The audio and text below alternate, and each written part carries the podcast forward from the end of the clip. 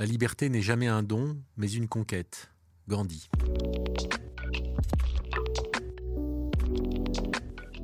Dans l'imaginaire collectif, un membre du COMEX, c'est quelqu'un qui peut être vu comme surdiplômé, carriériste, sans doute plus riche que nous.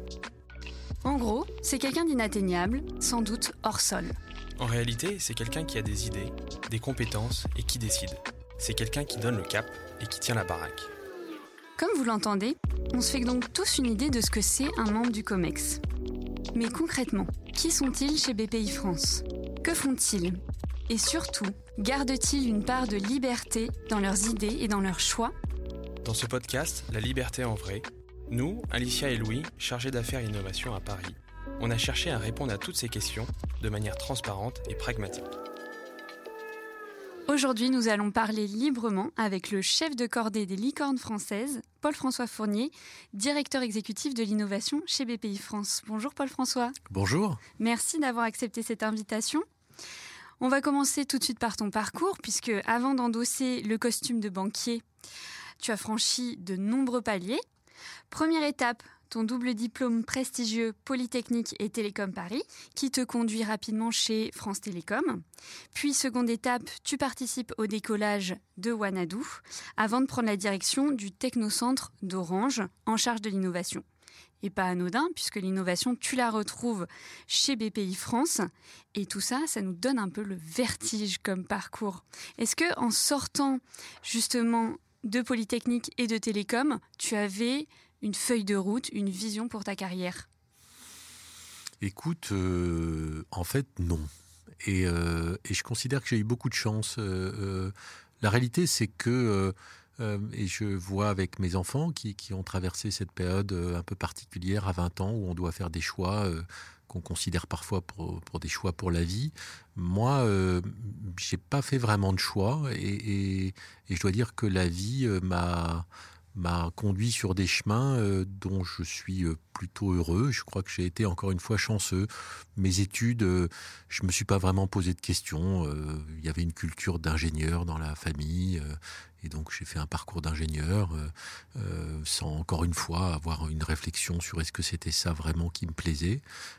et puis France Télécom la réalité est que j'ai été euh, mieux classé que je ne le pensais. C'est un peu, en fait, j'ai trouvé deux majeurs qui m'ont passionné à l'X. Le reste, je m'en suis pas beaucoup occupé. J'ai fait pas mal d'autres choses, mais en biologie et en, chimie, j'ai été passionné. Et je me rappelle aussi en mécanique quantique. Et donc, j'ai eu des super notes euh, un peu surprenantes. Du coup, j'ai été correctement classé et j'ai pu euh, rentrer dans le corps des télécoms, ce qui était top pour moi parce que j'étais payé quand j'étais étudiant. Et donc c'est ça qui a drivé le fait que je tombe dans les télécoms un peu coup de bol, quoi, en fait, pour être clair, parce que c'était la période où, en fait, les télécoms ont explosé, quoi. Donc voilà. C'était un secteur euh, qui était attirant à ce moment-là? Oui, euh, euh, en fait, quand je suis arrivé chez France Télécom, c'était une administration quasiment. Elle venait de changer à peine de statut public. On appelait, les, on appelait les clients des usagers. Euh, et moi, je suis rentré, euh, donc je, le redis euh, vraiment par hasard, quoi. Hein, j'avais un classement, il fallait choisir, ça tombait sur Télécom. J'étais ingénieur du corps, donc j'allais pouvoir être payé pour mes études à Télécom. moi, c'était le, voilà, c'était essentiellement mon, donc je pouvais m'acheter une bagnole pour pouvoir partir en week-end, prendre un appartement. Enfin, ça, ça, a été ça mon cap. Et je suis effectivement, j'ai découvert à ce moment-là que les télécoms allaient fondamentalement changer. Euh, d'abord dans une entreprise qui fondamentalement changé. Donc moi je suis arrivé, je suis rentré au grand compte.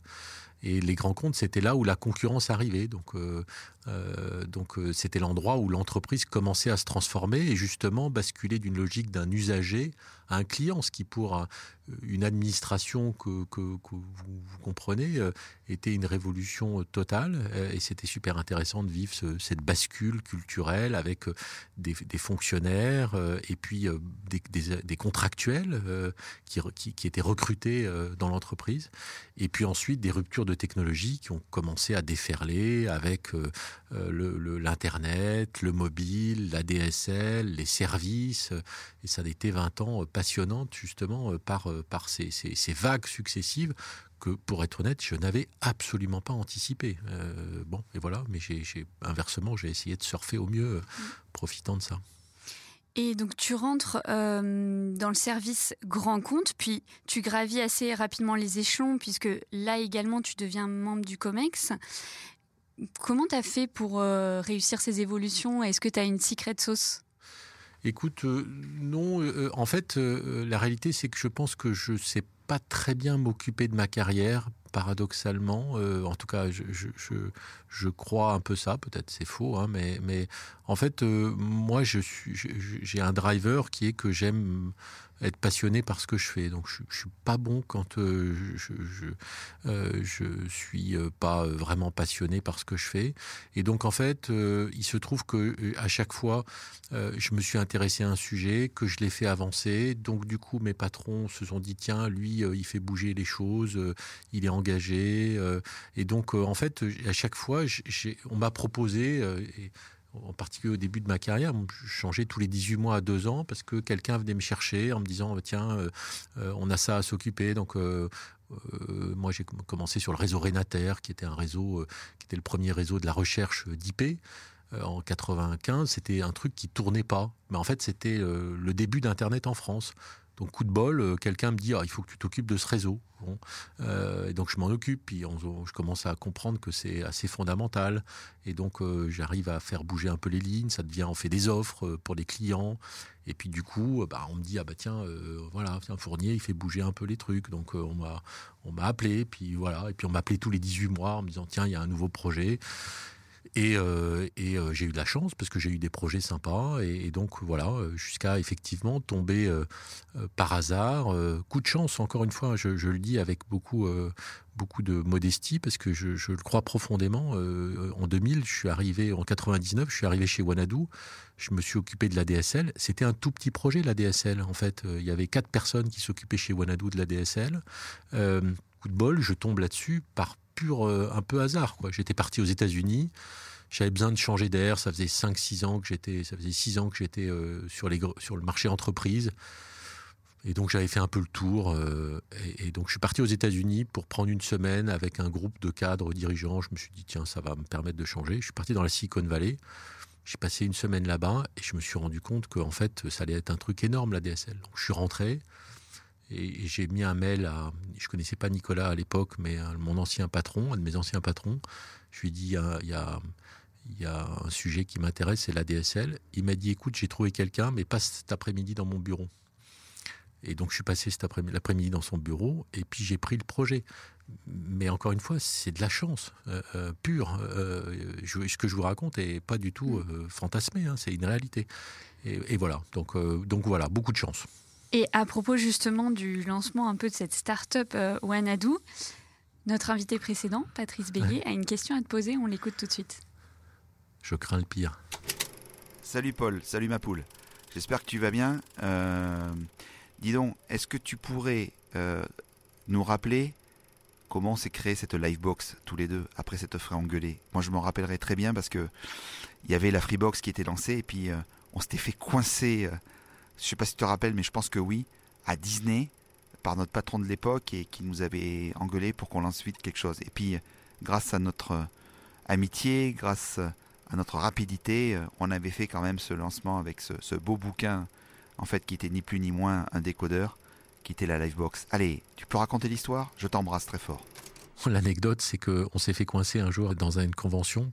En fait, la réalité, c'est que euh, il fallait et ça Nicolas était très exigeant là-dessus, euh, vous comprendrez tout de suite pourquoi il fallait euh, faire en sorte que cette livebox soit designée. Euh, et il voulait pas une boîte merdique. Et donc on était sous une pression d'enfer, parce que évidemment, une fois que Free avait lancé, il fallait lancer demain matin. C'est-à-dire qu'on avait, attendu pendant deux ans, il fallait lancer demain matin. Et donc on s'est pris une, une, une avoinée sympa mais très claire. Et donc ça nous a pas mal euh, mobilisé et on a travaillé avec euh, Olivier Saguez euh, qui nous a fait ce livre qui est devenu un peu iconique pour nous de, la Livebox et qui a permis, je crois, entre autres, de, de, faire permettre à Wanadoo et à France Télécom de revenir avec un gros leadership européen sur, sur la DSL. Hein. Pendant quelques années, on était le leader européen des, opérateurs sur la DSL. Voilà, des années géniales. Effectivement aussi de compagnonnage avec avec euh, une équipe euh, qui est, qui est en partie maintenant euh, effectivement chez BPI France. Voilà, puisque ce compagnonnage avec Nicolas Dufour, qui est aujourd'hui le directeur général de BPI France, tu, tu, le commences chez France Télécom et tu le poursuis chez BPI France. C'est un gros basculement quand même passé dans la banque. Oui, oui, c'était un gros basculement. en fait, c'est vrai que j'avais je devais avoir 45 ans à l'époque, un peu, un peu moins de. Et, euh, moi, en fait, je commençais à comprendre que j'étais un peu arrivé au bout du, chemin euh, chez, Orange. Euh, principalement parce que pour des raisons personnelles, je ne pouvais pas aller à l'étranger et ça faisait plusieurs années que, que le groupe me disait écoute, il faut que si tu veux progresser, il faut que tu prennes une filiale du groupe à l'étranger. Voilà, moi, il se trouve que ma femme est, artiste, elle a monté sa vie ici, donc euh, ça fait partie de mes choix de vie. Et donc, euh, du coup, euh, j'allais dire mécaniquement, j'avais à peu près compris que, que, j'étais un peu dans une, dans une impasse, entre guillemets, même si c'était sympa et agréable encore. et donc, j'avais commencé à me dire qu'il fallait que je bouge, mais ce groupe est, passionnant aussi. et donc, j'avais commencé à regarder, mais je, encore une fois, je suis pas très bon pour, pour passer du temps à à, me vendre, entre guillemets. Euh, euh, et, effectivement, Nicolas, euh, il se trouve que j'avais rendez-vous, je voyais Nicolas une ou deux fois par an, déjeuner ensemble. Et Nicolas, j'avais un rendez-vous juste avant qu'il soit nommé, juste après qu'il soit nommé. Donc je lui ai envoyé un SMS au mois d'octobre 2012, je m'en rappelle très bien, il venait au début novembre, et je lui ai dit, écoute, je pense que tu auras d'autres choses à faire que prendre un petit déj. Il m'a dit, oui, mais on, on va se retrouver une date. Bon, donc on s'est retrouvé une date. J'ai pris un café avec lui, euh, le matin où euh, euh, Jean-Pierre Jouillet a passé à la radio sur Europe 1 et a dit BPI France ne s'occupera pas des canards boiteux. Ça avait commencé à faire pas mal de buzz, pour autant vous dire. Et donc Nicolas était là et on a parlé de montagne, on a parlé de nos vies. Et puis il m'a dit, écoute, est-ce que ça t'intéresserait de t'occuper de l'innovation? Je lui ai dit, écoute, euh, oui, euh, moi de toute façon, euh, je serais ravi de retravailler avec toi. L'innovation, c'est un sujet qui m'intéresse, mais c'est quoi? Alors il m'a dit, oui, il y a le financement d'innovation, il y a de l'investissement. Je lui ai dit, écoute, très bien. moi, je suis, ça m'intéresse, donc. et donc il m'a dit, bah écoute, on en reparle. Je lui ai dit, envoie-moi un, petit doc juste pour me dire c'est quoi les métiers, etc. Il m'a dit, oui, je fais ça. Il m'a rien envoyé. il m'a envoyé des SMS en me disant alors ça t'intéresse? Je lui ai dit oui, ça m'intéresse. Oui. Euh, euh, euh, et, au bout de trois ou quatre SMS où il me disait est-ce que ça t'intéresse? Et où je lui disais oui, mais tu pourrais me dire en quoi ça consiste? En quoi ça consiste? Je me suis dit au fond voilà, j'aurais rien de plus, mais il faut que j'y aille au feeling. Euh, et le feeling, c'était euh, c'était Nicolas quand même et, sa capacité à, gérer ce projet et puis mon envie de bouger aussi et de changer de, monde. Et donc je me suis dit bon ok, donc j'ai répondu ok. Je savais pas très bien euh, combien j'allais être payé, même je savais pas du tout. Je savais pas quelle était ma mission, je savais pas si j'aurais un contrat, je savais rien. Mais mais j'ai dit oui et et je le regrette évidemment pas du tout. et puis après les choses se sont mises en place dans un process un peu plus organisé. Chez BPI France, du coup, tu as vraiment eu une démarche entrepreneuriale pour redéfinir l'innovation successivement. BPI France, nouvelle génération, aujourd'hui la Deep Tech. Comment tu projettes ces évolutions? Est-ce que tu pars de la feuille blanche? Euh, Qu'est-ce qui t'inspire en fait dans ce que c'est l'innovation et comment tu l'as défini Quelle vision tu veux en donner? Oui, moi j'aime bien euh, d'abord euh, comprendre un peu et, et, et, travailler avec les gens qui, qui, sont au contact des clients, qui, qui, qui, qui ont euh, euh, bah, les vraies sensations de la réalité. Euh, et j'aime bien dans, dans l'innovation justement cette dimension où en fait c'est la rencontre entre quelque chose de très concret, parce qu'on part toujours de quelque chose, et en même temps un but assez éloigné. Et j'aime bien cette, cette forme de, de dialectique, cette, euh, cette complexité entre guillemets entre ces deux horizons. Euh, moi, je crois que l'innovation, c'est ça, c'est-à-dire la capacité d'ancrer dans le réel très concrètement des choses qui sont une projection qui peut être assez lointaine. Effectivement, on était dans une feuille blanche. La question qui était posée, c'est bon bah qu'est-ce qu'on fait quoi? Moi, je, honnêtement, en plus, je comprenais rien. Hein. Non, non, mais c'est la réalité. Je, je, je, sais, je euh, pense gérer des projets et, un peu euh, des équipes, mais mais mais j'ai élaboré euh, ces plans, cette réflexion par la richesse des, personnalités qui ont bien voulu euh, partir avec moi, euh, euh, essayer d'élaborer, beaucoup de rencontres avec des entrepreneurs.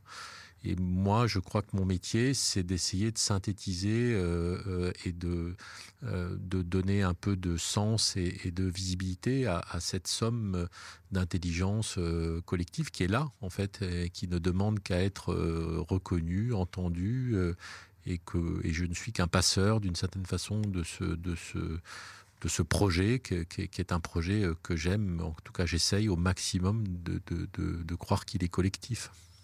Paul François, il faut savoir que à propos de ton arrivée chez BPI France, de cette feuille blanche, initialement la rentrée des classes, euh, elle était fixée en avril 2013, mais tu retardes ton arrivée au 15 mai car tu fais un raid à ski au Groenland. Ça te suffisait pas ce challenge BPI France? Vous êtes bien renseigné, vous. Euh, euh, effectivement, dans, la liste euh, des, sujets, donc moi j'ai d'autres passions dans la vie. Crois qu'il faut se nourrir aussi de, beaucoup de choses. et donc une de mes passions, c'est la montagne, les voyages et, les amis. Et j'essaye de réunir ça régulièrement.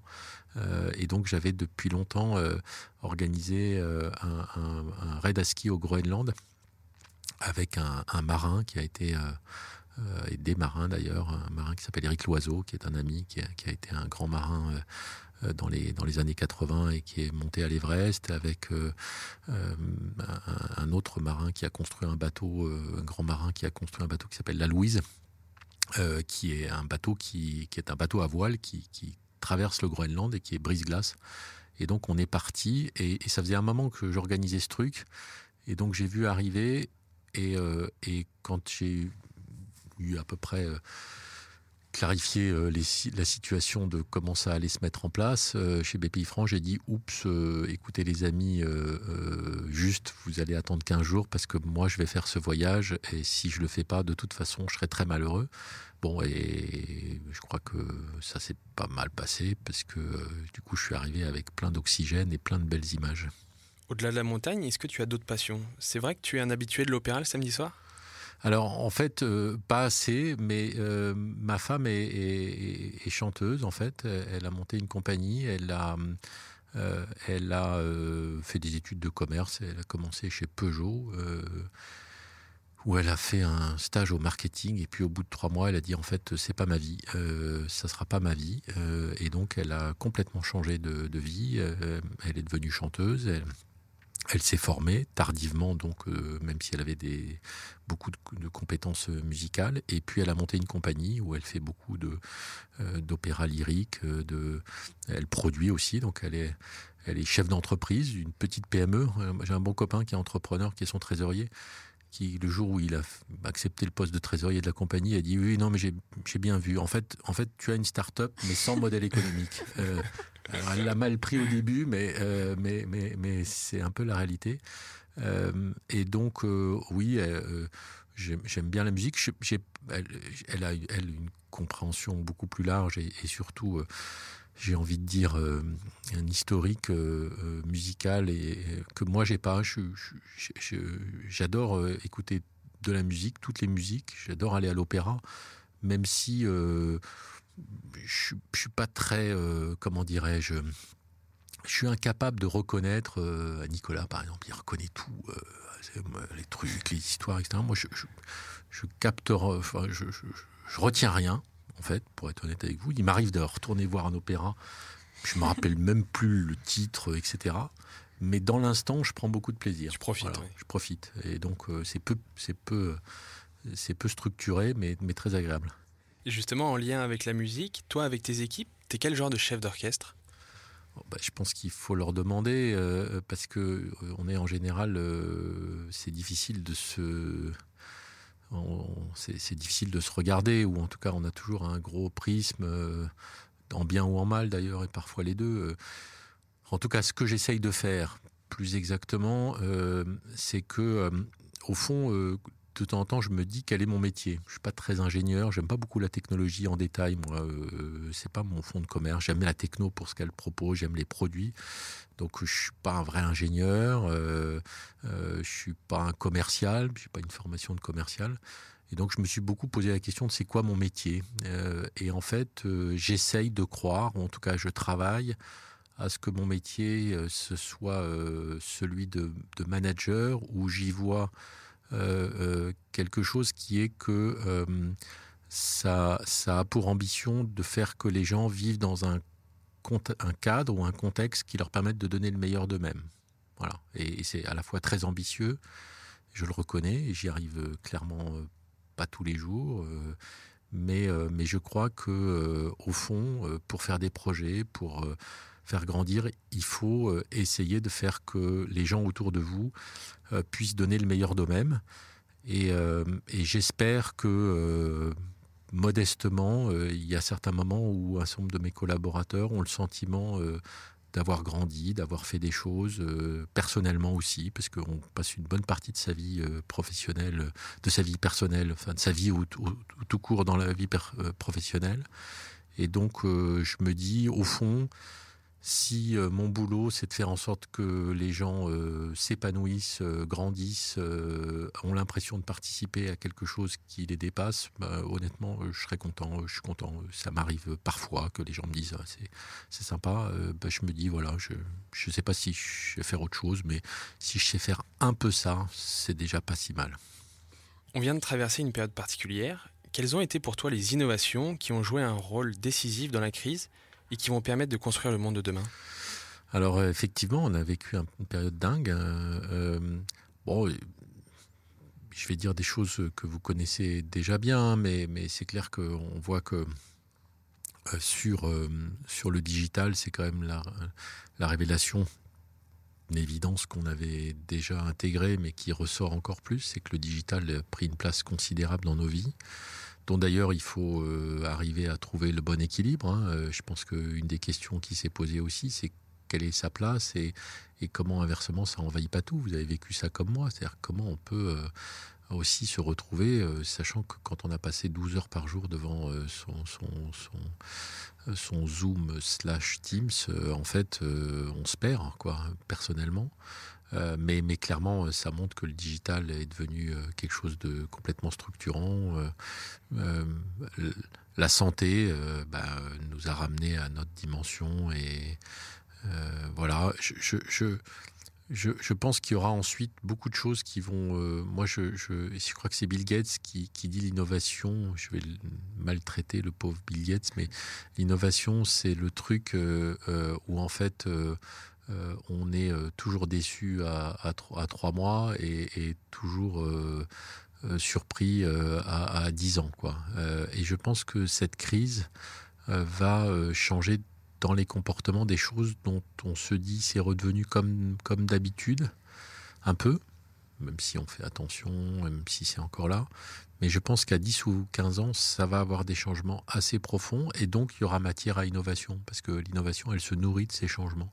Je pense sur l'habitat en particulier, euh, sur la façon dont les gens euh, vivent leur travail. On, est en train d'y travailler nous aussi à BPI France euh, sur l'agriculture. Je pense que les gens ont, réappris à cuisiner. Je pense que pour pas mal d'entre eux. Donc, donc je, je, pense que ça aura beaucoup d'impact, qu'on est en train de les sous-estimer comme souvent au début, puis qu'ensuite, euh, quand ça va être parti, ça sera puissant. Depuis tout à l'heure, on discute de l'avenir. Avec Alicia, on aimerait en savoir un peu plus sur le tien. C'est quoi le prochain sommet à gravir pour toi? Euh, Je ne sais pas encore. Euh, donc là, je vais partir dans quelques semaines. il se trouve que j'ai fait construire une maison dans le sud des, des Alpes. Moi, j'aime bien les Alpes du Sud. Il fait beau. Il fait chaud, euh, c'est des belles montagnes. Euh, c'est un projet très. J'ai beaucoup d'amis là-bas. J'ai, ma femme est une très bonne skieuse et très bonne montagnarde. On partage ce, et mes garçons euh, sont, sont, des bons montagnards. Des, donc, donc je ne sais pas encore ce qu'on va faire. Il y a des copains qui passent. là, j'ai fait la barre des écrins il y a 15 jours, je suis encore un peu touché parce que en un week-end, euh, en fait, c'est qu'à moitié bien, mais bon, il faut le faire en début de saison. Vous savez que la montagne a beaucoup, euh, beaucoup réchauffé, donc euh, il y a des sommets qu'on peut plus faire au mois d'août. mais voilà, je vais trouver. j'ai, voilà, j'ai pas de projet vraiment précis, mais mais je suis pas inquiet. Dès que je tourne la tête, il y a plein de trucs que j'ai pas fait et que pour ça cette barre des écrins, je me balade depuis 10 ans dans ce coin ça m'énervait. J'avais essayé de la faire il y a, 4-5 ans, ça n'avais pas pu, ça n'avait pas marché. Et donc à chaque fois que je montais, je voyais la barre, je me disais bon, allez maintenant, euh, donc là, euh, ça c'est fait. Donc je, pense que là, j'ai plein de trucs, je vais prendre le temps de faire euh, tranquillement. Et professionnellement, c'est quoi ton prochain sommet?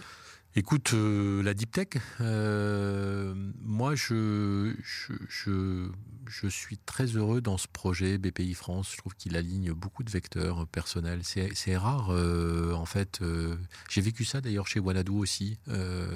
quand vous avez la chance d'être sur un projet qui touche quelque chose qui vous est sensible, au sens l'innovation, quand euh, les valeurs de l'entreprise et, les gens dans lesquels vous vivez au quotidien, euh, vos collègues, collaborateurs, euh, vous vous sentez bien avec eux? Bon, de temps en temps, évidemment, on n'est pas toujours d'accord, mais globalement, il y a quand même une très bonne ambiance et que en plus, c'est au service d'un sens qui vous parle honnêtement, euh, faut pas goûter son, faut pas, voilà, faut, faut, goûter son plaisir, quoi. Mm. Donc euh, voilà, ça durera pas euh, forcément euh, encore 20 ans, parce que à un moment, de toute façon, c'est bien aussi que ça change. Hein, je veux dire, tout le monde, et c'est bien qu'il y a un moment, il y aura un autre regard sur l'innovation. C'est, ça fait partie de, de la vie, mais mais moi, j'ai pas d'ambition là à court terme, si ce n'est continuer à, essayer de faire avancer euh, ce projet. Paul-François, on te propose de terminer euh, cet échange par notre séquence Parlons Cash. Alors c'est assez simple, un quiz rapide, une seule réponse possible. Tu es prêt? Allez. Escalade ou ski? Ski. Jaune ou orange? Jaune. Aiguille des glaciers ou barre des écrins? Barre des écrins. PSA ou Tesla? Tesla. Côte de bœuf ou fondue Plutôt fondue. Tech ou touch? Tech et touch. Tech et touch, bonne réponse. Merci beaucoup, merci Paul, François. Merci à vous, super sympa, merci.